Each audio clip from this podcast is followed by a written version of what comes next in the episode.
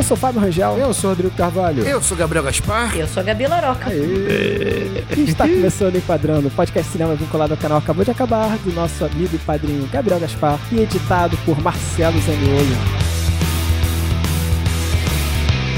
Hoje, mais uma vez, marcando presença no Enquadrando, ela que é uma estrela, diretamente da República do Medo, Gabi Laroca. Seja bem-vinda, Gabi. Eu vou passar esse episódio inteiro gritando que eu sou uma estrela. Eu acho que é a melhor forma. Ah, mas tá. Aqui você pode, aqui você Não sei se é um elogio claro. que o Fábio fez, né? Não, com certeza é. Pelo menos é. A minha golf, pelo menos é, boa no que ela faz, né? Sim, todo mundo tem um pouco de loucura, né? Todo mundo tem o seu lado Pearl. Eu espero que a gente não leve o pro lado que ela leva, né? Que é assassinar todo mundo, mas. Exatamente. Olha, Gabi, é uma honra ter você aqui novamente. Acho que a gente pode aproveitar, antes da gente entrar no filme, a gente fala sobre Pearl, poderia falar um pouquinho sobre o seu trabalho, do mundo do cinema, de horror. Eu acho que vale a pena falar pra poder comunicar com a galera. Eu que agradeço, gente, o convite. Eu, nossa, eu sou ficcionada por X e por Pearl, então eu sou toda a chance que eu tenho pra conversar sobre esses filmes, eu tô dentro. E quando for a minha terceira vez aqui, eu já posso pedir música no Fantástico, né? Pode. Sem dúvida. Aquela que já, já tá programando a próxima vez, entendeu? Maxine, Maxine tá aí. Max...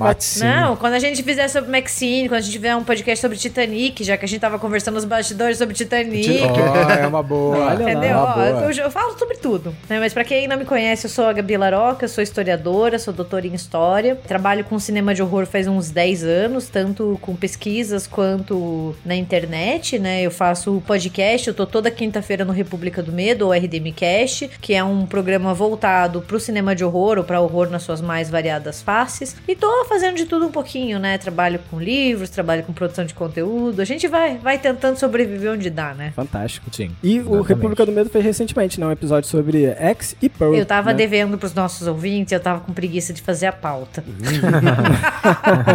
Daí eu aproveitei e falei, não, vamos fazer, porque a galera tá pedindo, né? Vamos colocar pra rodar. Perfeito, perfeito, Gabi. Então, hoje a gente vai falar sobre Pearl, filme de 2002. Mas antes eu queria só avisar que o Enquadrando ele tem spoilers, então se você chegou aqui recentemente nesse podcast, se você não assistiu esse filme, é melhor assistir antes de ouvir o episódio, porque tem spoilers, né? Sem então, dúvida a- nenhuma. antes de ter essa parte com spoilers, dessa vez com spoilers aí, uma pergunta pra vocês aqui de caráter geral. Esse filme aqui, né, como a gente falou, é uma continuação de Ux, né? X, A marca da morte. X, né? Ux, Ux, Ux, Ux. Gostei do Ux. a marca da morte, né? É, vocês consideram, pra quem não viu ainda o primeiro filme, a gente tem um podcast aqui do primeiro filme também, é uma prequel. Vocês consideram que é muito importante, é fundamental ou desnecessário ver antes o primeiro filme do que esse? Pra quem não viu nenhum dos dois ainda. Só tem essas três opções. É, ou, ou outras opções. Muito importante, fundamental ou desnecessário. outras É, opções. eu posso começar então falando que eu acho que a experiência, acho que ela é mais completa se, se você viu X. Porque, pô, tem algumas pistas recompensas com X que são legais, né? Mas não é necessário. Mas o que, que vocês acham aí? Assim, eu acho que você consegue assistir o Pearl como um filme solo. né? Não é aquele filme de franquia que se você não assiste o primeiro, você fica completamente perdido, assim, sem saber o que tá acontecendo. Ele tem ali, né, o seu próprio lore, ele tem uma apresentação de personagens, então acho que ele funciona bem sozinho. Mas, quando você assiste o X, ele ganha muito mais potência. E ele tem ali as suas relações, você entende os personagens, né? Não é obrigatório, mas sabe, é aquela coisa Não é que... obrigatório, mas é recomendado. Exato. Perfeito. É o papel de Exatamente. uma ótima continuação, que no caso aqui é um prequel, né? É você tornar o outro filme melhor ainda, né? Você cresce, né? Seria tipo A mais B da C, né? Porque os dois filmes juntos ficam muito melhores, mas eles têm sua interdependência mesmo. Dá pra você ver independente sem problema nenhum. A partir de agora, spoiler. Isso aí. Agora é spoiler,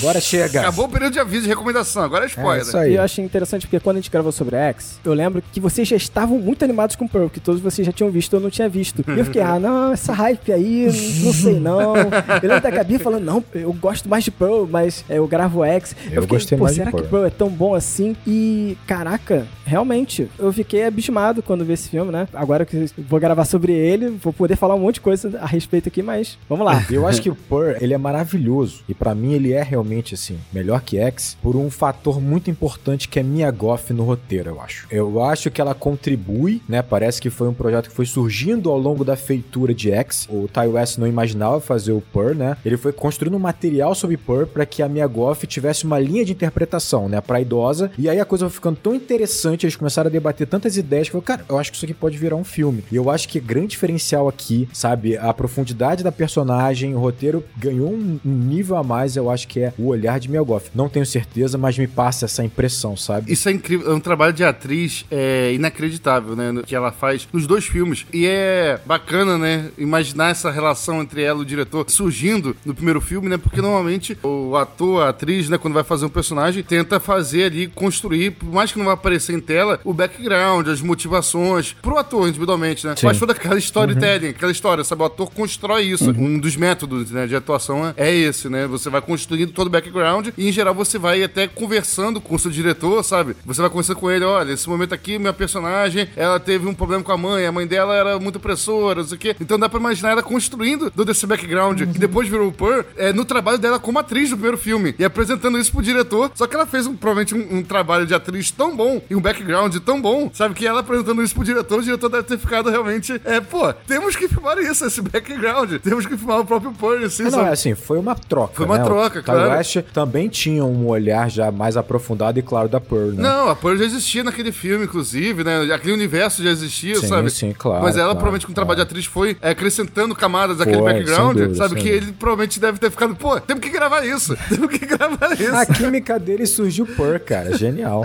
Eu acho muito interessante porque a, a Pearl no, no X, ela é uma personagem que a gente quer saber mais. Uhum. Ela é bem delimitada no filme, né? Você tem, assim, as noções do que ela... Qual é o propósito, um pouco da personalidade. Você já entende ali que tem um rancor muito grande. Uhum. Tem toda uma questão de envelhecimento. Mas você fica assim, porra, quero ver mais, né? Eu, eu quero saber o que diabos levou essa mulher a se tornar o que eu tô vendo hoje, né? O que eu tô vendo aqui nesse filme. E, e eles pegaram, então, essa base que já existia pro X e trouxeram pro Pearl de uma maneira, assim, incrível. Porque você fica embasbacado o filme inteiro. E Uma coisa que vocês comentam assim que é a presença da Mia Goth também no roteiro. Cara, mas como ela é versátil, né? Porque é, tudo bem, dançar, atuar, mas escreve e produz, né? Ela é um, um E fenômeno. é né? brasileiro, hein? E brasileiro. É.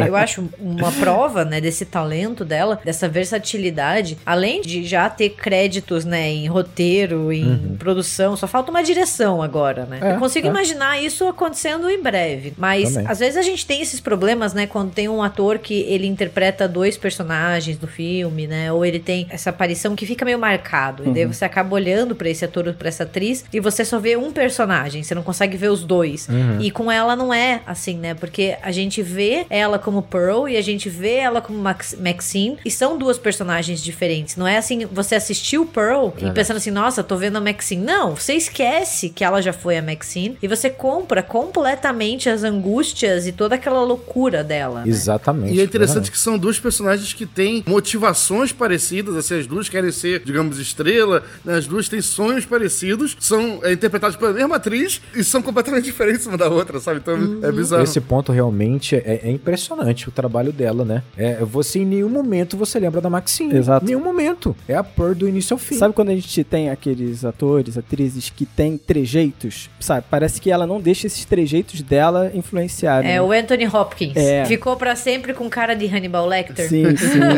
Eu adoro o Anthony Hopkins. Não. Agora tudo bem, né? Depois ele acabou, mas por muito tempo, depois do Silêncio dos Inocentes, ali pós anos 90, cara, você só viu o Hannibal Lecter nele, assim, aquela cara de, de vou te comer, sabe? Não, exatamente. não- não no bom sentido, né?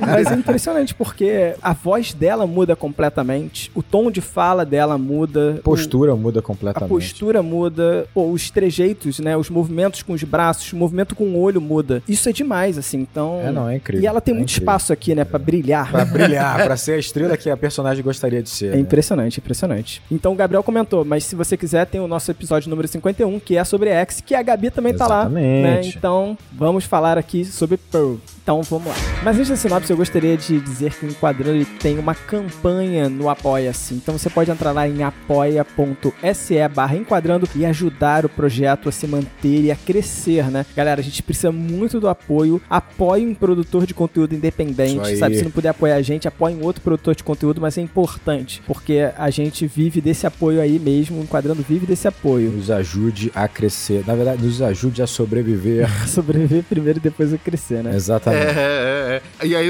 assim, um monte de gente falando, pô, enquadrando é incrível, é ótimo e tal, mas pra coçar o bolso, nada, né? Ah. Aí o enquadrando acaba, vai ficar um monte de viúva do enquadrando. Eu gosto o quanto o Gabriel é direto, eu gosto. Ele é, direto. ele é tão direto que ele é quase indelicado. Não, se a carapuça serviu, aí não sei, né? Aí de cada um. E eu gostaria de agradecer alguns apoiadores nossos que fazem esse programa acontecer. Então, vou citar alguns nomes aqui: Lohane Ruiz, João de Lima Júnior, Matheus Santana, Marcela Takahara, Leonan Lisiero, Bruno Oliveira. Galera, muito obrigado por vocês. Muito obrigado, gente, de coração. Então, pessoal, agora chegou aquele momento, né, que eu sempre peço um pouco ali da interação de vocês, né? A gente fala, a gente grava, a gente age e é o momento de vocês agirem, a gente unir uma ação com a outra e fazer uma interação. Uma interação aqui nesse momento com vocês, que é o momento enquadrando agora. Então você vai fazer o seguinte: esse filme aqui, cara, é um filme da nossa produtora queridinha, a 24. A gente já fez um monte de filme da 24 aqui no Enquadrando. Então eu quero que você, como sempre no Enquadrando agora, tira uma foto do que você tá fazendo enquanto você consome nosso podcast, enquanto você consome Enquadrando. Tira uma foto aqui, ó,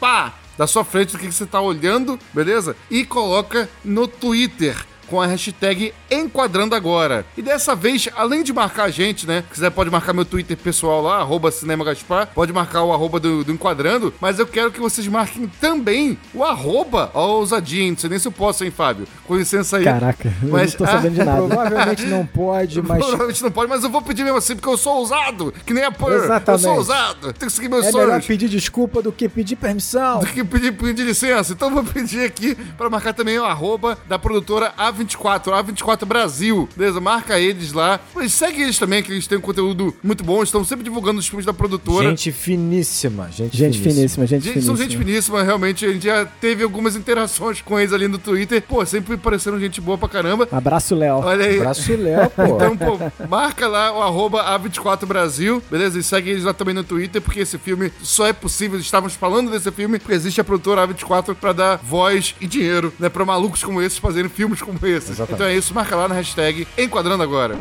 Sinopse. Presa em uma fazenda isolada, Pearl deve cuidar de seu pai doente sob a vigilância de sua mãe, enquanto almeja ser uma estrela de cinema. Porra, perfeito. Tá bom. Não, não, foi Tá bom. ótimo, Rodrigo. Foi, foi a sinopse Oh, excelente. obrigado, obrigado. É, os verbos que ele usou, sensacionais. Caraca, o Gabriel vai funda. Vamos qual lá. qual- qual o primeiro verbo que você falou? Ela. Ah, Tu ela... já esqueceu, tu falou que foi sensacional, tu já esqueceu. Não, não, não. Foi tão bom que ele nem lembra mais como foi. É, foi tão bom que aí não lembra. Não, não, é porque ele usou três. Eu fui ouvindo, né, do almeja ser estrela, ou seja, qual a intenção dela, Deve. vigiada pela mãe, e deve, né? De coloca os deveres e obrigações que amarram ela daquele local, sabe? Caraca, Então usou três verbos. Não, excelente. Ah, tá. Excelente poder de síntese. Gabriel me convenceu. Uma das melhores sinopses aí do Fábio recentemente. Eu teria dado pra você nota 6,5, tô dando já. Dou 9. Obrigado, obrigado, obrigado. Dou Eu sei o seguinte, esse filme começa com uma cena de abertura bem próxima de X, e eu sei que o Gabriel quer falar disso. Não é só muito parecida com X, não, hein? É, sobre a cena de abertura, né? Em X a gente fala isso, que a cena de abertura é um filme sobre filmes sendo filmados né, em VHS, então a cena de abertura do X ela remete a isso, né? A esse tipo de enquadramento. Aqui é bem parecido, só que remete a outro momento de Hollywood do cinema. O filme se passa em 1918. Enquanto o, o X se passa né, ali próximo à década de 70 e se comunica muito com filmes desse período, tem estilos é, cinematográficos referentes a filmes daquele período, aqui ele é, remete mais as- ao estilo de Hollywood, primeira metade ali do século 20, sabe? Então, é, a abertura já é diferente. A abertura começa dentro de um celeiro escuro, bem escuro, totalmente escuro. A impressão que tem ali é quase como se fosse dentro da mente da Pearl, né, digamos assim. E aí você vai conseguindo enxergar umas frechinhas e uma luz do lado de fora, sabe? Um, um local mais claro, um local de sonhos. É, E aí, espontaneamente, de forma automática, aquela porta de madeira se abre, sabe? Se abre sozinha Sim, e você é colocado né, do lado de fora ali, daquele celeiro, sabe? Do lado de fora, como se você estivesse enxergando o mundo pelos olhos da Pearl. Como se ela estivesse abrindo os olhos dentro daquela mente escura, que é onde você tá naquele momento, e você vai enxergar o mundo sobre o olhar é, da Pearl. O Fábio tá rindo aí, eu falando Pearl, mas é... É, mas o- tudo isso, com, digamos assim, emulando o enquadramento de cinema dos anos é, da primeira metade do século XX, sobretudo ali. Logo em sequência, na mesma cena, o Fábio achou que eu ia terminar por aí, mas não termina, né? É, ainda com a mesma trilha sonora, mostra a Pearl é, de costas pra câmera, câmera e em um espelho ali, né? É, enfim, ensaiando, se olhando ali no espelho. É interessante ela ter sido apresentado de costas, porque isso é, é um signo muito usado é, no, cinema quando você vai apresentar ou vilões ou anti-heróis. Né? Em geral, o herói costuma ser apresentado de frente, mas anti-heróis ou vilões, como no caso ela é, costumam ser é, tradicionalmente mais apresentados de costas, pela nuca. A gente vê a nuca dela, da personagem real, vê ela de costas e vê de frente duas imagens dela. Ou seja, o primeiro contato que a gente tem com ela não é dela, aspas, de verdade. É de uma imagem dela é, cândida, pura, delicada, assim, dançando, fazendo é, caras e bocas ali como se fosse uma, uma donzela em, é, em perigo, algo do tipo. Que é a imagem que ela tenta projetar pro filme. Não quem ela é de verdade. Sabe, quem ela, ela é de verdade está de costas ainda pra gente nesse início de filme e a gente vai conhecer ao longo do filme. Por enquanto a gente tá vendo só esse exterior, essa imagem que ela tá refletindo é, naquele espelho ali pra gente. Essa é uma interpretação da cena de abertura. Obrigado, galera. Tá bom, tá bom. Tá bom. Valeu, hein? Eu acho legal que apresenta o espelho também e a Maxine também é apresentada assim em X, né? Não, eles mostram as bonecas de Pearl, que, que eles mostram em X também, as bonecas estão lá também, que é muito interessante, né? Oh, parece ser a mesma penteadeira, né? Ou muito parecido, alguma coisa assim. Eles têm esses cuidados, né? Isso eu acho muito, muito interessante. É o benefício também de você emendar uma, uma produção na outra, né? Porque às vezes quando você fica muito tempo, você vai perder. Sim. Só você ver qualquer bastidor, eles falam, porra, estragou, perdemos, né? Sim, Se não me engano, sim, acho que foi a máscara do Michael Myers e Halloween que eles perderam e tiveram que fazer outra. Então é óbvio que não fica a mesma coisa. Mas quando você faz essa, essa emendada, você consegue usar os mesmos itens, né? E isso é muito legal, porque Uhum. você assiste o X e você assiste o Pro, você fica fazendo, ah, não, beleza, essa aqui eu já vi, mas eu vi lá na década de 70, agora eu vou ver novo, É, né? a machadinha, né? Parece que é a mesma que aparece no início de X também. E o Gabriel falou assim que, né, esses portões de madeira se abrem, né, Pra você ver aquele cenário quase de fantasia daquela fazenda, né? O sol, Com as cores, né? né? Aquele sol não Muita existe cor. com aquele brilho todo, aquelas cores inteiras. E essa entrada, na verdade, ela é exatamente uma cena de Mágico de Oz. Ah. Exatamente. Mágico de Oz, quando a casa, né, da Dorothy, ela cai de fato em Oz, né, tá em escombros, as portas se abrem exatamente igual pra você poder vislumbrar Oz em todas as suas cores, né? É igualzinho, cara. Impressionante. Nossa, esse é um tópico que eu queria falar. Muito. Porque o, o Pearl, ele faz toda uma alusão ali àquela Hollywood dos anos 30, né? Ao Sim. uso do Technicolor, você vê pelas cores vibrantes. E eu acho que a maior referência que ele faz é o Mágico de Oz, né? Uhum. O paralelo entre a Dorothy e a Pearl de querer fugir, de, de sonhar com algo a mais, de não pertencer e querer ir pra um lugar mais mágico, né? Mais diferente. Uhum. Tem até uma cena em que a Pearl usa um macacão azul, que pra mim faz uma alusão ao vestido icônico da Judy Garland. Sim, sim, Né? sim. Tem as duas meio que usam Maria Chiquinhas, uma trançada, a outra não, né? Tem toda essa questão, né, da estética e também os novos mundos, né? A Pearl vai pra cidade, a, a Dorothy vai pra Oz, né? Então elas têm essas aventuras que forçam elas a saírem e encontrarem novas pessoas, encontrarem novos ambientes, né? Eu acho que uma das, das minhas referências favoritas é a do espantalho, né? Sim, assim, sim. porque eu acho incrível, né? Porque ela vai lá e no, no Mágico de Oz o espantalho tá lá, né? Tem o Homem de Lata, tem o Leão, eles são todos fofinhos. E daí aqui a Pearl vai lá e abusa sexualmente do pobre espantalho, né? Do pobre espantado. Então, assim, tem essa perversão do Mágico de Oz. Tem até assim, né? Não tem bruxa, mas tem a mãe. Tem a cena em que ela põe fogo na mãe. Exato, É, lembra exato. muito a cena em que a Dorothy joga um balde de água na bruxa má. Sim. Exatamente, é, igual, é, É, é igual. fantástico. E a história do espantalho, que eu acho que é uma curiosidade muito interessante, né? Porque no, no filme que a gente conhece do Mágico de Oz, não tem nenhuma relação amorosa entre a Dorothy e o espantalho. Sim, Mas sim. tem uma cena, estava prevista no roteiro do, do Mágico de Oz de 39, que ela nunca foi filmada, que o Hank, que é tipo a contrapartida humana do espantalho, né? Tipo, eles têm lá os seus pares humanos. São os amigos da fazenda, né? Exato, ele tá indo embora pra frequentar a faculdade de agronomia ou agricultura, sei lá, o que na época era, né? E ele fala pra Dorothy prometer que vai escrever pra ele, né? E a cena ela implicaria, né, de uma forma muito sutil em 1939, um futuro romance entre os dois, porque eles iam se corresponder, né? Então a menina ia crescer e depois eles iam ficar juntos, né? Então também forneceria uma, uma explicação de por que no Mágico de Oz ela fala pro espantalho que de todos que ela tá deixando, ele seria o que ela mais sentiria falta. Isso, E isso, eles isso. acabaram não filmando, né? Acabou que nem não é nem uma cena deletada, ela é uma cena não existida. Não, É, sim, sim. sim. Mas daí a Pearl pega isso e leva a um outro nível, né? Não é só escrever a cartinha, né? Exatamente, É, é, só, exatamente. só porque todos os meus tópicos sobre Mágico de Oz a Gabi. é, Ai, desculpa. Não, não, não, não, foi excelente. Não, Gabi, pelo amor Foi de Deus. excelente, foi Ele tá- excelente. Tu vai É, tomar é, esporro no final do programa. Tu vai tomar esporro. Como assim? Ele vai cortar meu microfone, ele vai falar assim: não deixa a mulher falar. Não, não, não, foi excelente. É, é, o do espantalho, sintetizando isso que você falou, muitas das coisas que acontecem no Mágico de Oz, só que de um jeito, não diria o contrário, mas de um jeito perverso. Quando eu digo perverso, é pervertido, subvertido. Sombrio. E, e aí, enfim, né, o, o espantalho né, tem uma conotação mais sexual, o, o- em vez de tacar água, taca fogo. E tem água também. Tem. Isso que é legal. Tem assim. também, e também a questão da, da estradinha de ouro, né? Que não tem uma estrada de ouro nesse caso aí, mas é uma estrada onde tá sempre passando numa estrada de terra Sim, com sim, um mineral em volta, né? Assim, que pra mim remete Com certeza, seria com certeza. essa estradinha, sabe? Mas é uma subversão do Mágico de Oz, enquanto no Mágico de Oz ela tá em busca de um sonho, né, de algo mágico, aqui, ao contrário, a gente tá vendo o resultado de uma tragédia, né? De quando esse sonho não é alcançado, Uhum. né? O que que acontece, né? No, em caso de, de deu errado no Mágico de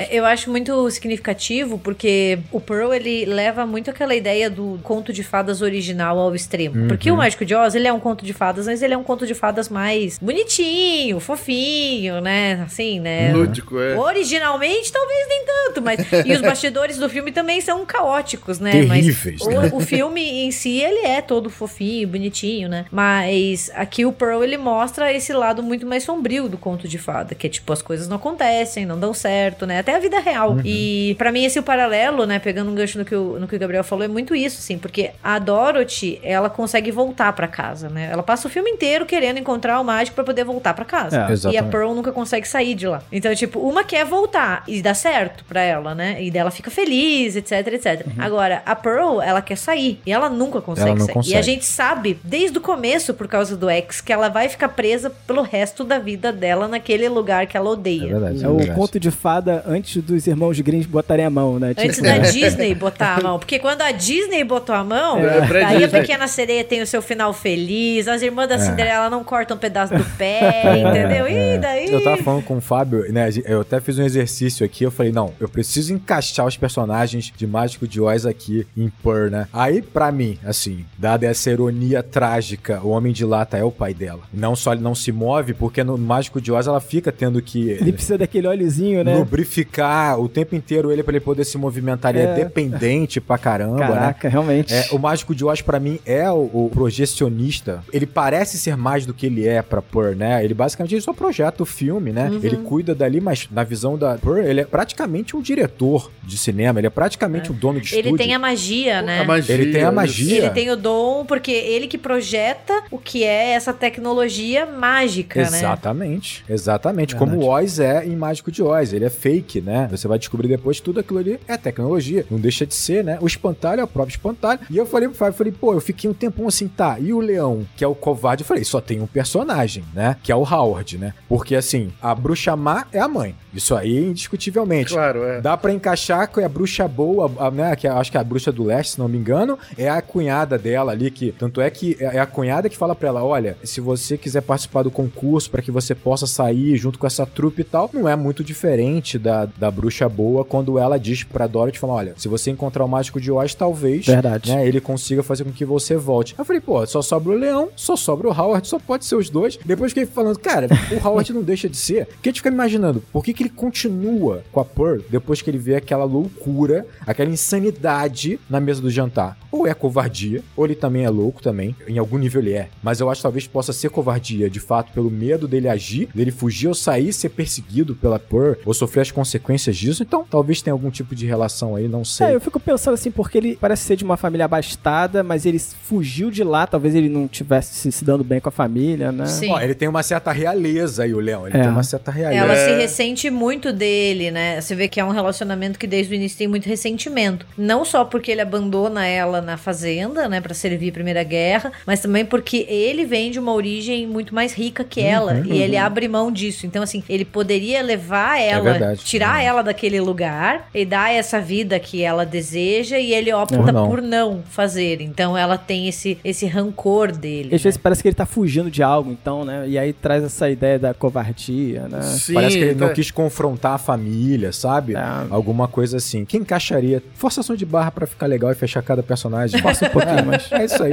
Mas faz parte de analisar um filme, a gente sempre força a barra. É, a graça também é essa. Sempre tem alguma coisa que você fala assim, cara, não encaixa. Mas na minha cabeça encaixa. Isso aqui tá quase encaixando, essa pecinha do Lego aqui tá quase forçando Aí você encaixa. força a peça um pouco, assim, encaixou, encaixou todas as peças. Mas eu acho que Mágico de Oz cria uma relação que vocês já estão falando, que Ah. o filme obviamente faz essa homenagem ao cinema de ouro de, de Hollywood, década de 30, talvez um pouco década de 40, vai usar as cores saturadas, essa fantasia. E não é só esteticamente, né? A estrutura do filme mesmo, ele te oferece uma estrutura muito parecida com, com esses filmes de romance, né? Essas protagonistas que vão vencer a dificuldade, vão encontrar o estrelato que você vai ver em Hollywood na década de 40, 30, né? Ele tem essa estrutura. A gente tá até comentando, né, Fábio? A estrela cadente, quando É. a Pearl, ela, pede, né, fervorosa a Deus que conceda ela o desejo de ser uma estrela. Aí depois o filme faz questão de mostrar uma estrela cadente caindo, então você imagina que vai ser realizado, mas aqui a história é um pouco diferente. Então, a estrutura é muito parecida e no meu ver é muito porque esse é o filtro da própria Pearl, de fato, né? Eu não vejo nem, não é simplesmente ela enxerga as coisas assim, porque eu acho que ela não enxerga as coisas assim. Sim. Né? Quando ela, por exemplo, conversa com os animais, quando ela, ela usa os animais como público, não é exatamente como são né, as personagens das filmes da década de 30 de Hollywood, né? Ela ignora aqueles animais, ela menospreza aqueles animais, tanto é que tem a cena do ganso, né? Que ela leva o ganso pro crocodilo, ela deve fazer aquilo ali, né? Não sei como é que tem bicho ainda na, na fazenda, né?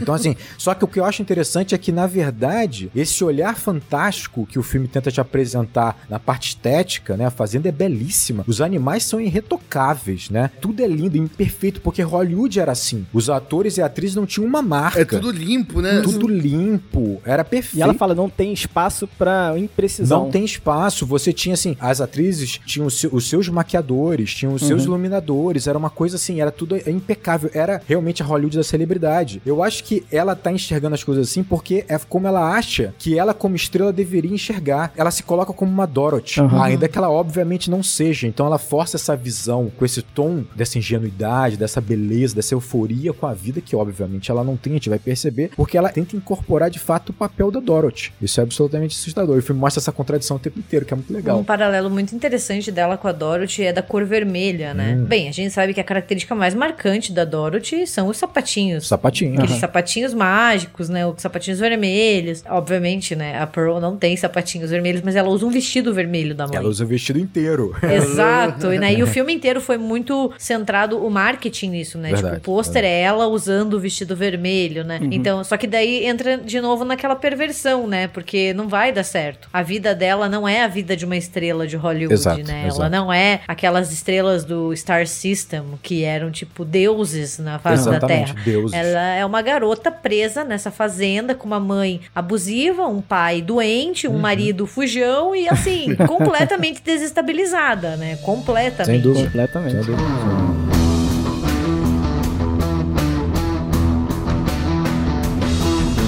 Eu acho legal essa dualidade do horror e fantasia que a gente vê nesse filme. E o filme deixa isso muito claro, né? Até ele acompanha um- uma música de fundo que fica dando tom de fantasia o tempo todo, acompanhando todas as cenas, né? As cores, como a gente comentou. Mas eu fiquei assim, olhando muito pra essa estrutura desse roteiro e vendo que ele vai brincando, como o Rodrigo falou da estrela cadente, né? Ele vai brincando que ele vai ter um ponto de virada de fantasia. Que ele vai fazer alguma coisa assim e vem pro, vai pro fantástico de alguma forma. né? As coisas que a gente espera de um filme utópico de Hollywood, né? É. É que você já pensa, tipo, no Pinóquio, quando pede pra ser um menino de verdade, tem a Sim, estrela exato, cadente, você já imagina, exato. assim, ah, não, beleza, tem a estrela cadente, É, gente. Noviça rebelde, sabe essas coisas assim? Tu vai falar, A é fada isso. madrinha vai aparecer e vai dar certo. Exato. E aí eu Exatamente. fiquei procurando ponto de virada, porque esse ponto de virada, ele acontece, sei lá, muito tempo depois. Eu fiquei, caramba, cadê esse ponto de virada do filme, sabe? Porque parece que ela tá vivendo a vida dela. Você tá acompanhando, né? Aí eu- o primeiro momento que ele me engana, que pra mim é ter um ponto de virada, né? A gente viu a, in- a introdução do filme, né? O jacaré comendo ganso, né? Aquela coisa toda, né? Caraca, E na muito volta já é o momento dela buscar o remédio do pai de bicicleta. Aí na volta da cidade, ela entra no meio do milharal. Aquilo ali me logo remeteu o seguinte, sabe? Uma, uma coisa meio é, Alice no País das Maravilhas, sabe? Que ela, como se ela fosse cair num buraco ali, entrar numa toca de coelho, alguma coisa do tipo, né? Parar no mundo fantástico, né? Mas termina com uma cena bizarra do espantalho, né? Então a Bizarra. gente já fica assim, caraca, calma aí, né? Como a Gabi falou, bizarra, né? E aí eu falei, não, beleza, onde é que tá o ponto de virada aqui, né? Vamos esperar ele chegar. E aí o segundo momento que ele me engana é essa estrela cadente. Chega a estrela cadente e fala, agora vai acontecer alguma coisa. Aí chega a cunhada, né? Aí você fala, pô, beleza, a cunhada é tipo uma fada madrinha, né? Uma coisa que chega assim para realizar o desejo dela, sabe? Vai dar um caminho para ela, assim, tipo Cinderela, sabe? Vem numa carruagem. Vem numa carruagem, uma coisa bem assim mesmo, né? E não, não acontece nada. E eu fiquei, cara, não tem nada que mude, sabe? Um ponto de virada que você fala, porra, agora sim ela não tem volta, é um caminho sem volta. E aí eu, eu fiquei olhando, sabe, esperando isso acontecer. E vai acontecer, para mim, assim, na cena com o projecionista. Justamente o momento em que ela solta, assim, sem querer, né? Parece que não é ela que fala, Uhum. que é que meus pais poderiam morrer. Pra mim, aquilo ali vira uma chave na cabeça dela e esse ponto de virada acontece no interno do personagem, sabe? A partir dali ela é outra. Mas eu acho que esse é o ponto. É engraçado isso, porque quando você pensa nesse filme, ah, tô imaginando um filme da década de 30 e todas as referências são pra isso. Você vai imaginar que essa virada na vida da Pearl vai ser uma parada externa, vai ser uma situação que vai levar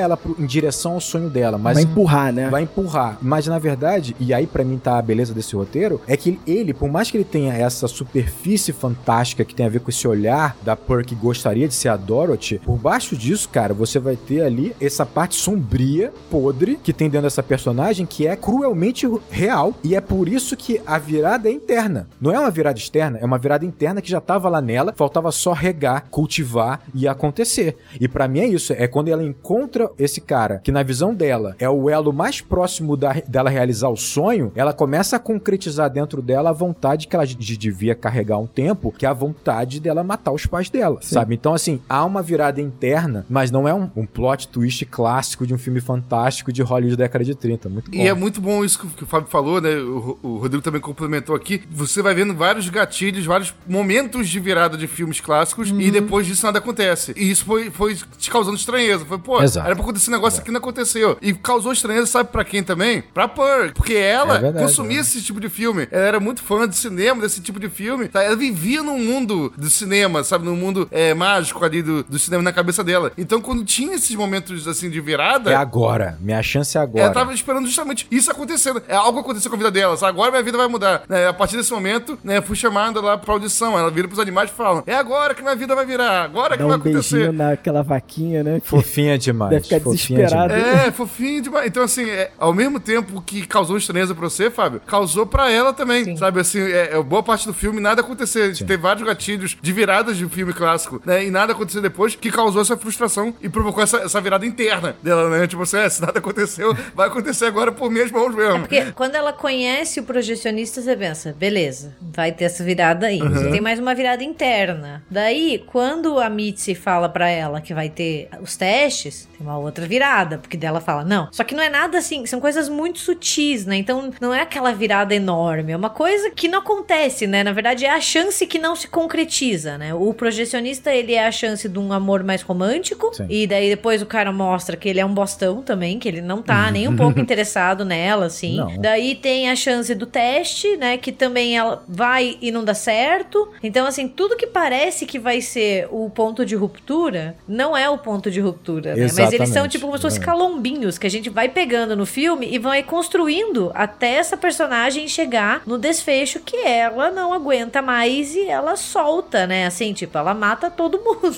Exatamente.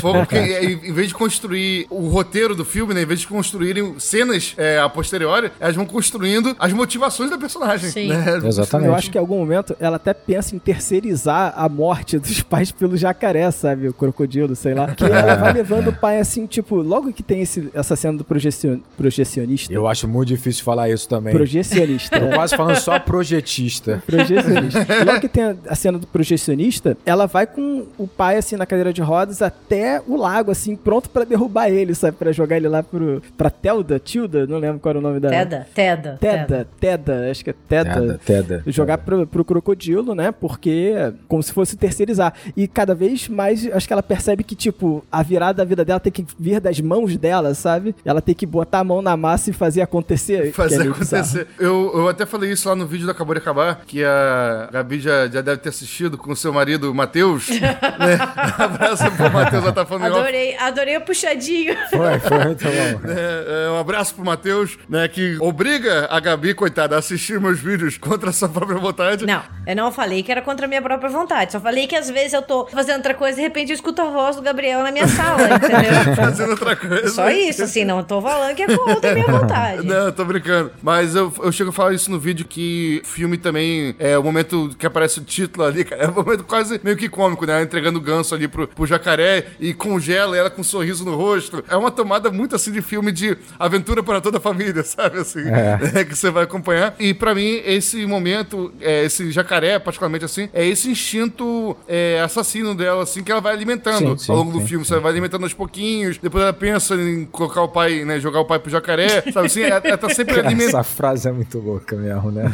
Jogar o pai pro jacaré. Nem jacaré, acho que é crocodilo, né? tudo bem, crocodilo. O alligator. Eu acho que é um crocodilo. É um Né, crocodilo. mas assim, é, é esse réptil, que eu não sou especialista, né? Mas ele representa esse instinto assassino, assim, dela, que ela vai alimentando ao longo do filme inteiro. Então, quando o filme opta por começar a congelar essa cena dela entregando, né? Colocando o ganso na boca ali do animal, é, mostra isso. Esse filme que você vai assistir agora é ela alimentando isso. Sim, sim, ela sim. alimentando esse instinto, né? Que vai estar 100% aprimorado e a espreita lá no X. É louco, porque é um alligator, parece que é o mesmo, do, o mesmo. do primeiro filme, né? Será que dura? Não sei quanto É, o tempo. alligator de, É. porra, 80 anos, sei lá quanto tempo vive, né? Mas parece. Não, pode ter sido um filho, né? Tinha uns ovinhos Pode ali. ser, pode ser. É interessante que a gente tá falando muito sobre Hollywood, essa, essa era de ouro de Hollywood, e a Gabi fez um comentário que conecta muito com o que eu vou falar, que são os bastidores de Mágico de Oz. Eu acho que a gente pode enxergar um pouco desse filme, ele faz um pouco dessa analogia, se a gente pensar nele como uma metalinguagem, se você pensar de Hollywood. Porque, cara, essa fantasia que tem no filme, essa superfície, essa camada perfeita que há no filme de fotografia, cor e tal, que vai tentar ilustrar aí o olhar da Pearl, esconde, como o Gabriel falou, né, esse instinto assassino dela, faminto dela, representado pelo crocodilo, representa perfeitamente bem o que era Hollywood e o que é Hollywood, né? Você pega a década de 30, esse período, por exemplo, do Mágico de Oz era tido como, eles chamavam muito de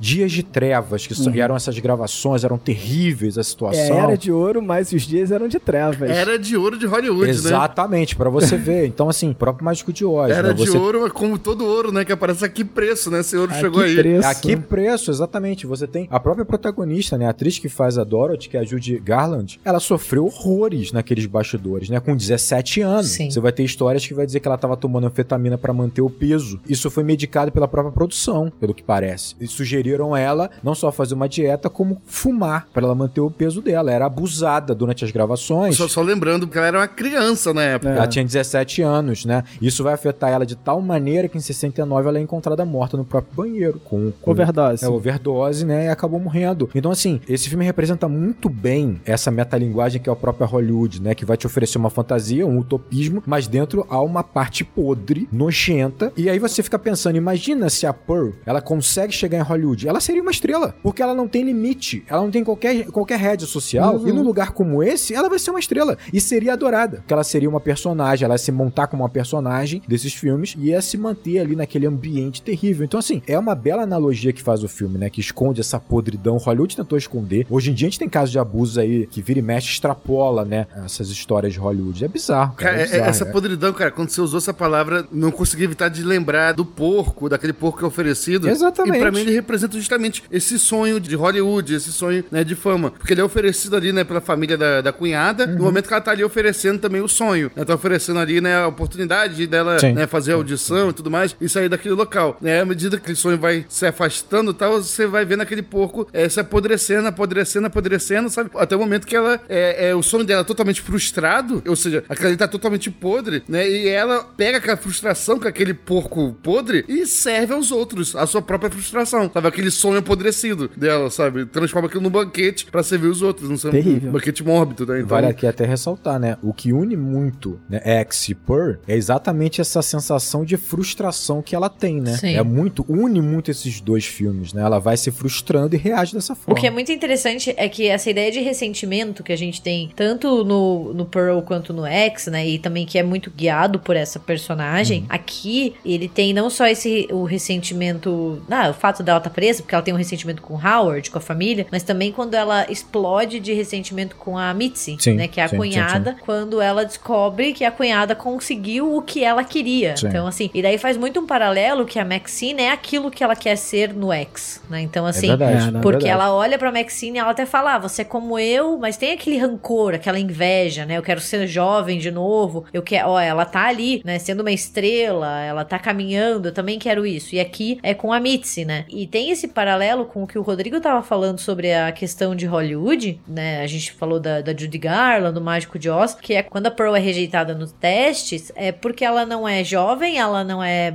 loira e ela não é toda americana, ou seja, ela não é a Marilyn, né? Por mais Aham. que o filme se passe em 1918, né? E a gente nem. É até meio anacrônico, mas assim, ela é rejeitada porque ela não é o que seria o padrão de beleza em Hollywood por muitos anos, que é o padrão Marilyn Monroe, né? Exatamente, É, é, verdade. isso verdade, faz todo verdade. sentido. Aliás, em X você tem a Pearl falando que não gosta de louras, né? Aí empurra Ah, A é. A Lynn.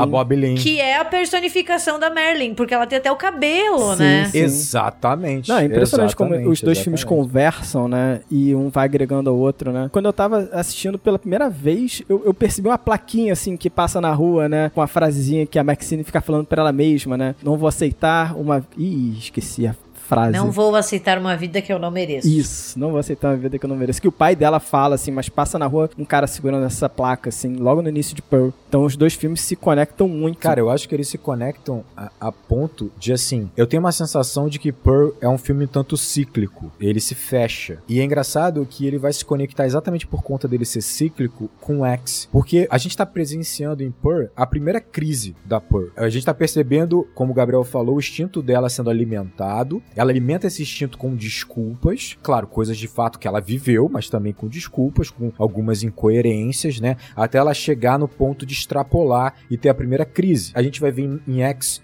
a última crise Sim. de Pearl, né? Aí você imagina que há, houve várias crises ao longo desse tempo. X sugere isso, É. né? Mostrando ali um outro carro no lago. Eu fico imaginando a quantidade de carro nesse lago que esse jacaré, coitado, ele não tem mais espaço. Tinha um cara também no subsolo ali, no porão da casa. Tinha o cara no subsolo, exatamente. Então, eu acho que o filme é cíclico no sentido de que você tem a Pearl, quando ela percebe que ela extrapolou a ponto de, obviamente, matar todo mundo, ela precisa, como ela mesmo diz, reorganizar a vida dela, não por uma questão de remo- remorso ou culpa, mas porque ela precisa reorganizar para receber Howard, né? Que pra ela ainda é importante essa, rela- essa relação. Uhum. E você vê que o olhar dela é tão distorcido, né? Que ela vai reorganizar sim- simplesmente colocando é, os pais na mesa, mortos, decrépitos, né? Servindo o jantar e oferecendo um sorriso, que é esse filtro pro Howard, né? Eu estou escondendo quem eu sou pra você, me aceite, vamos ter uma relação dessa forma. E aí você vê como ela não difere o que são os pais vivos ou mortos, cara. Não faz. Antes os pais eram basicamente um empecilho, só isso. Agora pelo menos eles não são, né? Então assim, é isso. Ela vai corrigindo as crises, né? Então, basicamente foi isso. O Howard provavelmente ajudava ela. Ela tinha uma crise, ela tinha que reorganizar a vida dela até a próxima crise. Pô, muito foda. Vou puxar um outro tópico aqui que eu queria falar muito. E vou voltar no espantalho. Pode falar do espantalho. vou voltar no espantalho. Essa cena, cara, eu, fico assim, hum,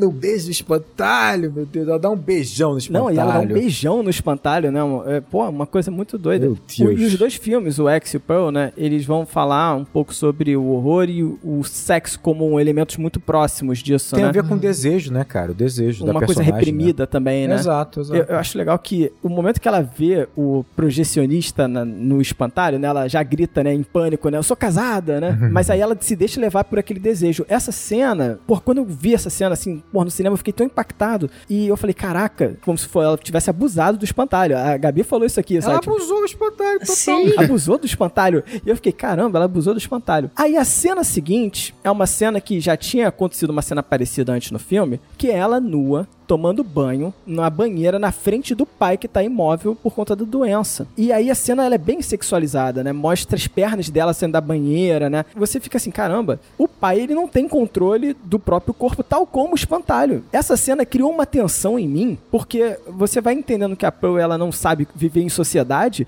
e você não entende qual é o limite dela. Nesse momento, eu tive uma dualidade, uma duas sensações bizarras, porque um, eu fiquei com muito medo dela fazer a mesma coisa com o espantalho que ela fez com o pai, ou qualquer outra coisa que fosse sexualizada com o pai, porque você fica assim, caraca, qual o limite da Pearl, sabe? Eu não sei. Então você tá ali. E aí, o pior é que isso cria uma tensão gigante e o momento em que ela, na verdade, ela tava beliscando o pai, você fica, cara, que que é isso? E aí ela vai vai para enforcar o pai, o que deveria ser a criação de tensão, na verdade, alivia minha tensão. Porque eu falei, ah, ela só quer matar ele. Caraca, provavelmente só vai matar. Mesmo assim, a mão chega no pescoço, escorregando pelo corpo até chegar no pescoço, sabe? Parece sexual, ao mesmo tempo, assim, parece se enforcar, mas uma, um sufocamento erótico. Fica ambíguo, né? Um tempo. Tem uma, uma mistura de uma tensão sexual com uma pulsão de morte, sabe? Sim, é sim, misturado é isso aí, Mas sabe? no momento que parece que ela vai matar ele, sabe? Tipo, ah, é, é Você matar. ficou tranquilo. Eu fico, ah, graças a Deus. Só Eu falei, vai- ah, tá bom, só vai matar. Ah, não, é tá só bom. matar, não é nada demais. E é impressionante como isso, na verdade, aí eu, eu atribuí isso muito a um, um grande mérito desse diretor, que ele me colocou do lado dela. Nesse momento, eu me senti o seguinte, porra, calma aí, eu aliviei minha atenção porque ela só quer matar. E isso me faz me conectar muito com o personagem da Pearl, sabe? Porque pra ela matar é um alívio, né? E você conseguiu sentir esse alívio. Porque matar é um alívio. Caraca. E aí eu falei, caraca, aqui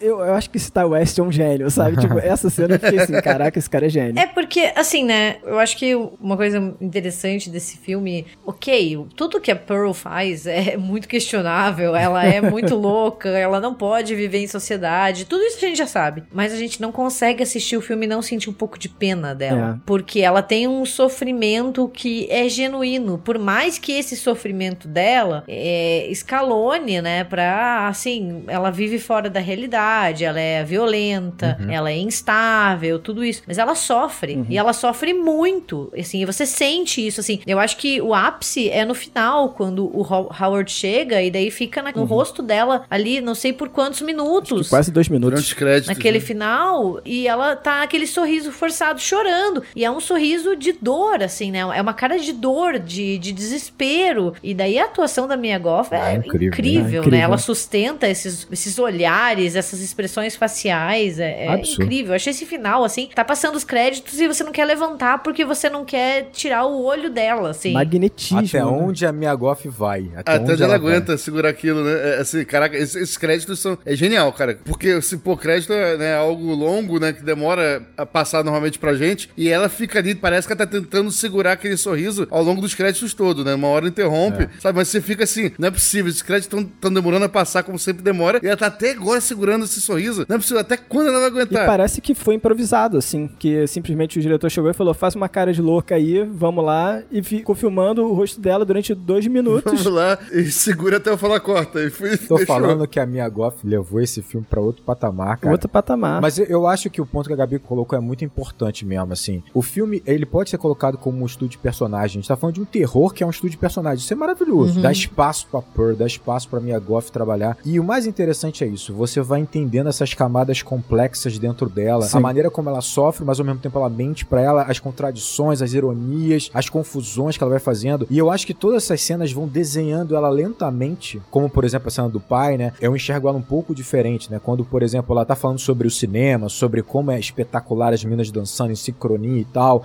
Ela tem ali uma questão da luxúria de ser uma artista, né? Poder da luxúria em relação ao pai como plateia. E aí, do nada, ela tem um clique interno que tem a ver muito com como- ela pensa que é. Meu pai é um empecilho. Pra eu chegar e alcançar isso. Então, quando ela belisca, ela tá ali, tu tá vivo mesmo? Sabe? Ou então você tá reagindo, você vai reagir. Ali ela começa a, ter, a sugerir a ideia de que, cara, meu pai é um empecilho pra eu chegar até lá. Então você entende como ela tem esse tipo de pensamento, né? Por exemplo, quando você vê ela, ela lidando com um projecionista, você entende que ela, dentro da limitação que ela tem ali na vida dela, ela encara ela, ele como se fosse um diretor de estúdio. Ele é o mais próximo do que eu tenho do meu sonho. Ele falou que eu mereço, ele falou que eu tenho todas as condições pra isso. Vai me levar pra Europa. É, só que o que é interessante é o seguinte: a mente dela é tão confusa nesse aspecto que você pensa, ela quer alcançar o estrelato em Hollywood. Teoricamente, na cabeça dela, ele tá apto a ir com ela. Não é essa, não é a verdade, mas ela tá enxergando isso. Por que ela não simplesmente foge com ele? Não, porque junto dessas confusões tem o instinto dela, um instinto alimentando uma ideia de que, olha, os seus pais são um empecilho e uma maneira de resolver isso é matá-los. Então, assim, é uma forma de resolver um problema, mas da maneira dela, com o instinto alimentando essa ideia. Porque é uma ironia, ela podia simplesmente fugir. Só que aí, pra mim, tem um detalhe que eu acho muito interessante nessa personagem, que assim, não é simplesmente o pai que é um problema. Eu falei, ela podia fugir, cara. Ela foge toda noite praticamente pra sair. Ela, você vê quando ela sai pelo telhado, ela sai com uma desenvoltura que ela fez aquilo ali milhões de vezes. O pai não é simplesmente o problema, mas é, é a ideia que ela tem como papel de filha. A ideia dela, porque na cabeça dela, se ela sai, ela tá rompendo um papel de filha, ela tá frustrando um papel que ela não deveria frustrar, que ela não deveria errar, que é o papel de filha que deveria cuidar do pai, que deveria ajudar na fazenda. E olha como é deturpado isso, porque na cabeça dela, se ela mata os pais, o problema tá resolvido, porque agora os pais não precisam mais dela. Não precisam mais da filha cumprindo o papel dela social. E essa confusão vai chegar a um ponto de extrapolar que chega no monólogo. E quando chega o monólogo que é espetacular, você entende o monólogo inteiro, porque ele é um acúmulo Uhum. ao ponto da extravasar. E aí você entende todo o desabafo, cara. Isso é absolutamente genial. Não só pela atuação da minha Goff, é espetacular espetacular, mas assim, você consegue compreender essa personagem com toda a sua profundidade. E não só ela, a mãe, por exemplo, a mãe é terrível e a relação com a bruxa de O Mágico de Oz não é à toa. Até as atrizes têm uma certa semelhança. Só que ao mesmo tempo você entende no momento que as duas estão brigando que a mãe ela é muito severa, muito rígida, muito controladora, porque a mãe também se culpa, primeiro de ter feito a Pearl como ela é, e ela se sente na responsabilidade de manter a Pearl sob controle, longe da sociedade.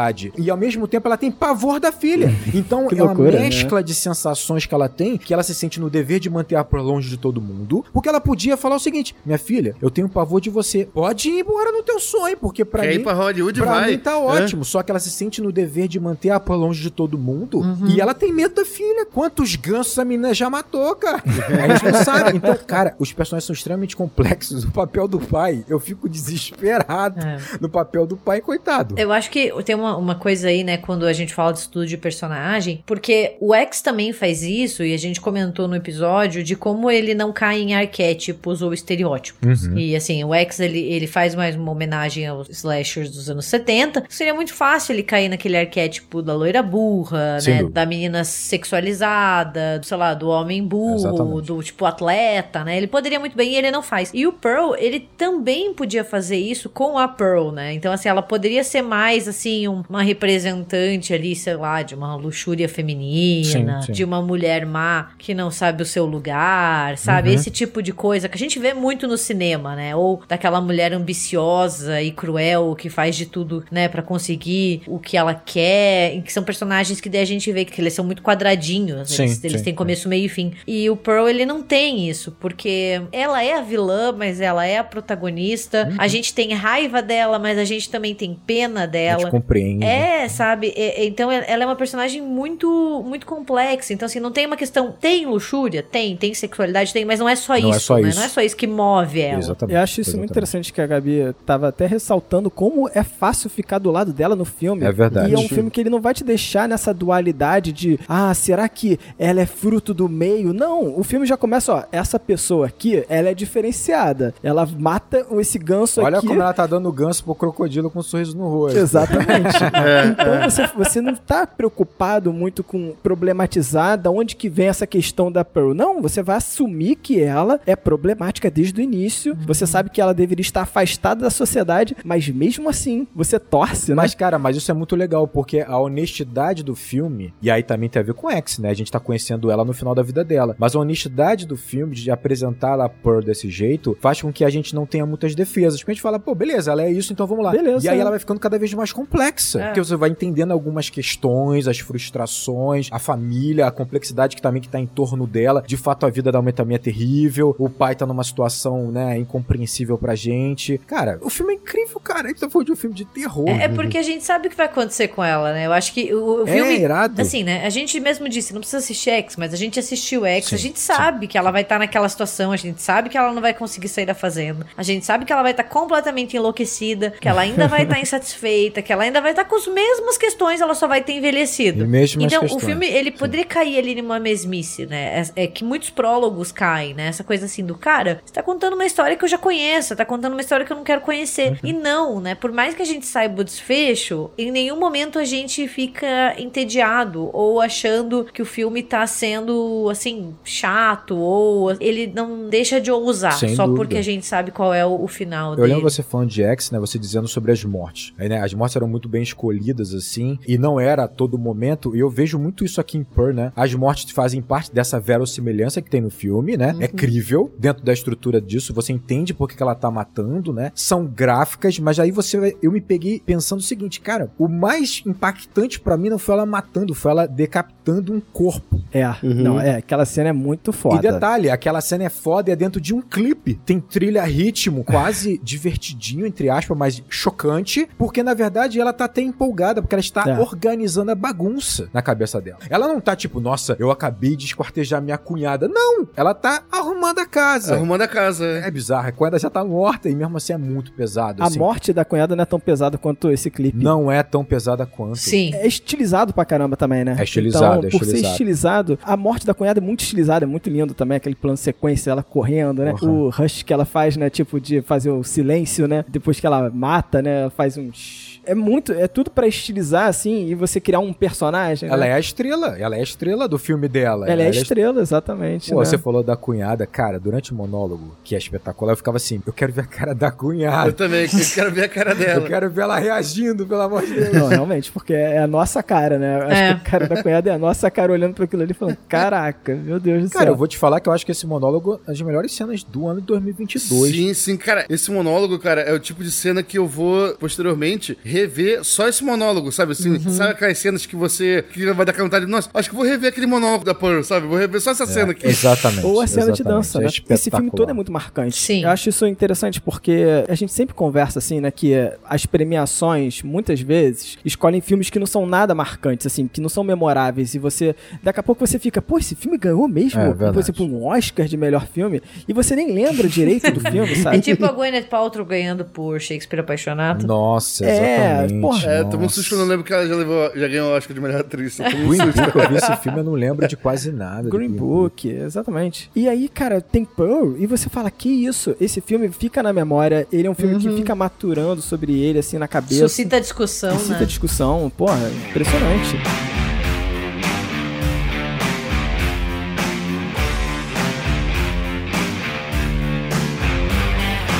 Eu queria citar uma cena aqui que eu fiquei muito confuso.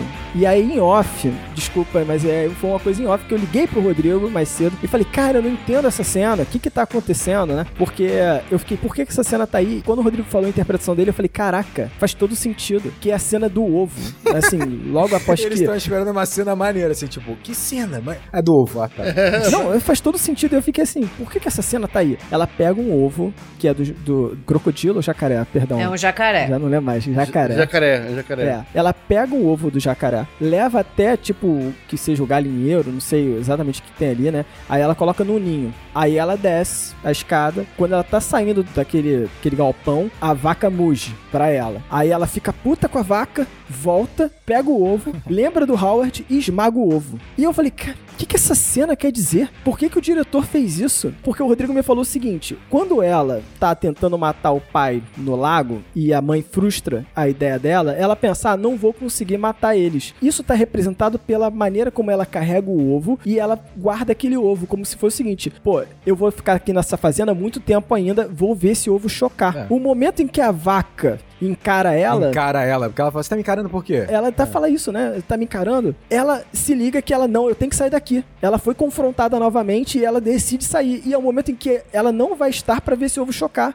E ela esmaga o ovo. Olha que magnífico. Porque ela É- vê o Howard na cara, meio que na cara da vaca. Ela fala assim: Você tá me encarando, você tá me olhando, porque ela tá culpada com esse processo, o lance do espantalho é igual, né? E ela fala: Não, eu tenho que sair daqui, eu tenho que sair daqui. E ela E estoura, ela decide. estoura o ovo E, nojento pô, lá. é um- um- uma forma de contar o que tá passando dentro do personagem, sabe? Com uma cena que parece simples, que eu, por um momento eu falei, cara, essa cena tá jogada aqui, eu, eu fiquei, o que que isso quer dizer? E aí o Rodrigo veio com essa interpretação que eu roubei aqui no podcast, obrigado, Rodrigo. De nada. Mas que, pô, impressionante. Eu tenho uma interpretação sobre essa cena também, só acrescentaria que tem toda aquela conotação que eu tava tendo do jacaré como esse instinto assassino dela, sabe? Então quando ela resolve não matar os pais, digamos assim, temporariamente, ela, digamos assim, coloca o jacaré de volta ao ovo, sabe? Assim, vou deixar isso aqui guardadinho, germinando essa ideia aí Aham. pra, pra mais tarde, depois eu penso nisso, sabe? E aí, como o Fábio falou, né, que ela estoura, fala, não, tem que sair daqui, fala, pô, não, Tem que ser vou pôr agora. o jacaré pra fora de volta, vou quebrar o ovo, né, e voltar, colocar um monstro pra fora, Não, né? perfeito. Ah, cara, eu acho que o Ty West ele faz muitas escolhas interessantes mesmo, assim. Essa questão do monólogo mesmo dele saber que o monólogo vai ter lá seis minutos, que eu não vou mostrar, a, né, a cunhada. Com quem é ela tá É contracenando. uma né? escolha fantástica, assim. Às vezes parece óbvio porque tá pronto, tá feito. E aí a tensão vai duplicando, porque você fica imaginando assim, cara, como é que essa cunhada tá reagindo a tudo isso? e eu falei pro Fábio, assim, a parte que simplesmente a é dar os parabéns pela cunhada ter vencido o concurso, e aí a, a cunhada fala, não, mas eu não ganhei, não sei o quê. Cara, você nem sabe se ela venceu ou não venceu, talvez sim, porque ela é loura, mas ao mesmo tempo talvez não. Aí você fala, não importa mais, tu se ferrou. É. E você vai ficando desesperado com ela. Fala, cara, o que que tu fala? Você sabe que ela não vai sair de lá viva. Você sabe. Exato. Quanto mais tempo o monólogo vai durando, mais você vai tendo a certeza de que a cunhada se fudeu. Se fudeu. Não, de fato, de fato. E não ver a cara dela, né? Vai aumentando a tensão. Isso é Muito, muito cara. interessante, né? Você vai ficando mais tenso porque você não vê. né? E aí ela reage igual o cara que acabou de morrer, né? Que era o projecionista. É. Ele reage, ah, deu meia hora, tem que ir, né?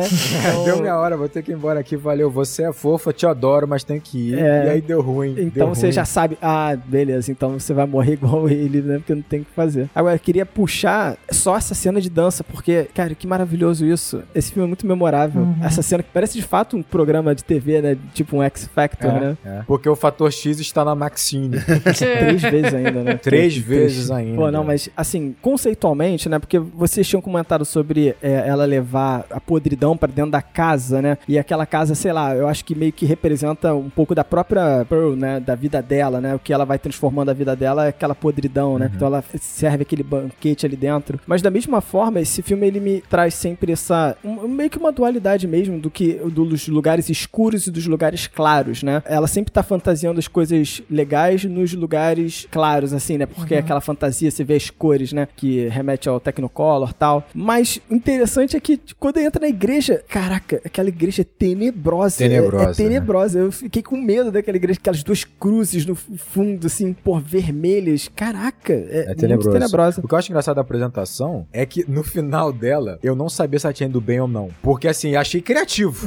achei muito criativo. E eu fiquei assim, cara, ela foi bem ou não. Porque se você for ver filmes realmente, década de 20, década de 15, era assim, cara. As danças eram meio assim e É. tal. Então eu falei, eu não sei se ela foi bem, sabe? Eu fui pego de surpresa quando o cara fazia uma escolhida. Ah, é- essa cena de dança é fantástico, porque, cara, isso que você falou, Rodrigo, realmente, ela foi bem ou foi mal, porque fora a dualidade do filme de você não saber se aquilo de fato tá acontecendo do jeito que a gente tá vendo, né? É, ela pode estar parada. ela podia estar assim. parada e, na verdade, não tá dançando nada. Mas, pra mim, é fantástico, assim, sabe? Tipo, a apresentação dela foi fantástica. Eu adorei, assim. É divertida pra caramba, no mínimo divertida. Mas... Foi divertida, né? Porque é. é aquela coisa bem animada, bem over. E ela muda, tipo, da água pro vinho, né? As feições, o rosto. Pô, impressionante. E só queria fechar falando o seguinte, que lá no, no episódio sobre X, a gente comenta que talvez os conservadores de hoje tenham sido os progressistas do passado. E por mais que a Pearl seja totalmente insana, né? Fora da normalidade, eu acho interessante porque ela, no fundo, ela só queria se expressar, né? Com a dança, com a sexualidade dela, ou mesmo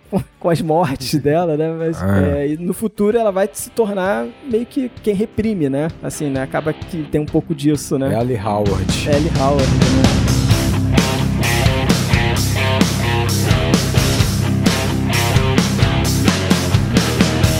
Por fim, queria muito agradecer, Gabi, por você ter aceitado o convite. Obrigado, por Gabi. ter vindo participar do programa com a gente. Muito obrigado. Muito obrigado mesmo, Gabi, foi muito Eu bom. que agradeço, gente. Já tô esperando o próximo convite pra vir falar de Maxine e também pra vir falar de Titanic, viu? Titanic. Tá marcado, tá marcado, tá marcado. Perfeito, perfeito. E, Gabi, acho que vale a pena também divulgar suas, suas mídias sociais. Total, galera sai de Pearl doido pra ver filme de terror, tem que seguir, Gabi. É, tem que seguir a Gabi. Eu tô em todas as redes sociais, Twitter, Instagram e TikTok como Gabi M Laroca com dois Cs. E eu também tô no RDM Cast, né, que é um podcast exclusivo do Spotify toda quinta-feira, e vocês encontram a gente nas redes como RDM Cast ou República do Medo. Perfeito, Muito perfeito. bom, muito bom. Eu já vi que vai ter. Caraca, esqueci o nome do filme de É, vampiro. ou vai ser o filme e a série do Entrevista com o Vampiro. Caraca. Caraca, esse, esse vai ser bom, hein? Porra. Esse vai ser bom, Entrevista com o vampiro. hein? Muito Nossa, bom. eu adoro esse Então, filme. Gabi, muito obrigado. Muito obrigado, Gabi, Muito obrigado de mesmo. verdade. De Foi ótimo, foi ótimo. Que foi agradeço, gente. Até a ótimo. próxima. Desculpa qualquer coisa aí, bagunça na cara.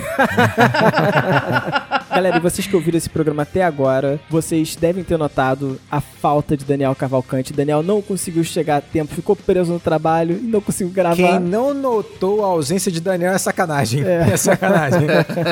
Então, um grande abraço ao nosso amigo Daniel. Ele não foi embora do Enquadrando, ele só não conseguiu participar porque chegou atrasado. Grande abraço. Mas você pode entrar em contato com ele via as nossas mídias sociais. Principalmente no Instagram. Então, quando você fala no Instagram com arroba enquadrando oficial, você tá falando com o Daniel Cavalcante lá, que tá atrás dos panos, interagindo naquela rede social. Mas você pode entrar em contato com o nosso Twitter em arroba enquadrando underline. Você pode ir lá no YouTube, porque a gente tá fazendo muitas lives agora no canal do YouTube. Então, youtube.com.br enquadrando. A gente fez uma live de quê, Fábio, recentemente? Uma live de aniversário de dois anos, né, cara? Incrível. A gente fez a live de aniversário de live dois incrível. anos, semana É isso, passada. é e isso. vou falar pra vocês. Em breve vai ter a live do Grande Prêmio Enquadrão de Cinema, que os nossos apoiadores estão escolhendo os filmes pra cada categoria. É muito maneiro, os melhores filmes de 2020. 2022. Eu já votei, eu já votei lá. E a gente vai ter uma live do Oscar. E essa live vai ser junto com um bolão que a gente já tá pronto pros apoiadores. Tá rolando esse bolão. E o prêmio é um Funko do Poderoso Chefão. Caraca, Olha aí. especial. O- a galera que apoia a gente tá participando aí desse bolão. E esse é o prêmio. É a segunda edição já desse bolão, né? Que a gente tá fazendo Segunda pros apoiadores. edição. É, a primeira edição a gente deu um Funko do Gandalf. É, A pô. verdade é que nosso grupo lá são todos mimados.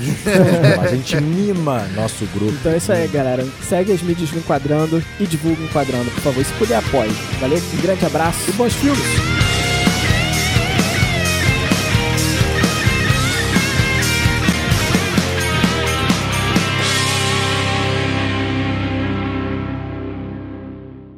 Preso em uma fazenda isolada. Mas não tem aquele lance de mais antes desse nome? Ah, não, tu vai Não, gravar eu depois. vou fazer, né? Tá é, bom, vou tá gravar bom. depois porque tinha que perder tempo com isso aqui. e mensagens. Ele Me confundiu todo agora. eu vou gravar depois porque eu quero. É, Exato. é, é. Eu já ia tomar um esporro agora. É, se não tivesse convidado, se não tivesse visita aqui em Na casa, verdade, eu vou tomar um esporro, mas vai ser depois. depois, depois a gente conversa. Quando... É, vai ser Que isso, eu não sou tão bravo assim, não. Mentira, mentira. Não sou tão bravo assim, porra. Termina. É, porra, fica quieto aí. Fica quieto aí. Né, X e Purr é exatamente essa sensação de frustração que ela tem, né? Já dizia Mano Brown, frustração, máquina de matar vilão. Máquina de fazer vilão, quer dizer. Matar vilão. Já dizia Mano Brown, frustração, máquina de fazer vilão. Mas, Fala aí, Gabi. mas que eu acho, acho muito interessante que. Nossa, me perdi agora, peraí. É... Olha lá, tu interrompeu a Gabi. Desculpa, desculpa. Gabriel já, Gabriel já vai tomar dois esporros já no final. Vou, vou, vou, vou mesmo, vou mesmo, vou mesmo. Cara, Era do banquete. Eu não vi, não vi o que você ia falar, Gabi. desculpa. Ah, tá, tá, não. É, Imagina você voltar da Primeira Guerra. Caraca. Você volta da Primeira Guerra, sei lá, tá combatendo lá junto com os aliados, não sei o quê. Aí você chega sorridente em casa, né, na sua fazenda, com, com os, os bichos tudo bonitinho. Aí você chega naquela mesa de jantar. E detalhe, aquela mesa de jantar ficou o quê? Uma semana ali. A comida não Horrível. tava tão podre assim no primeiro momento. Tava o porco. Sabe? Tipo, ficou, ficou uma semana aquilo ali. É assustador. É assustador. E aí fecha com seu sorriso muito doido. Muito doido. Não, e Muito é bem. engraçado porque ela matou todo mundo que, que tentou fugir dela, fugir dali, daquele, daquela circunstância, né? O Howard ficou. Ficou. Né? Ficou e ficou até o final. Por isso, né, de repente, sobreviveu, né? O nosso leão. Nosso... Exato, porque ele é o nosso leão covarde, pô. né? Ele olhou a situação, entendeu rápido, falou. Falou, Beleza. "Pô, é, é isso. É o que tem pra hoje.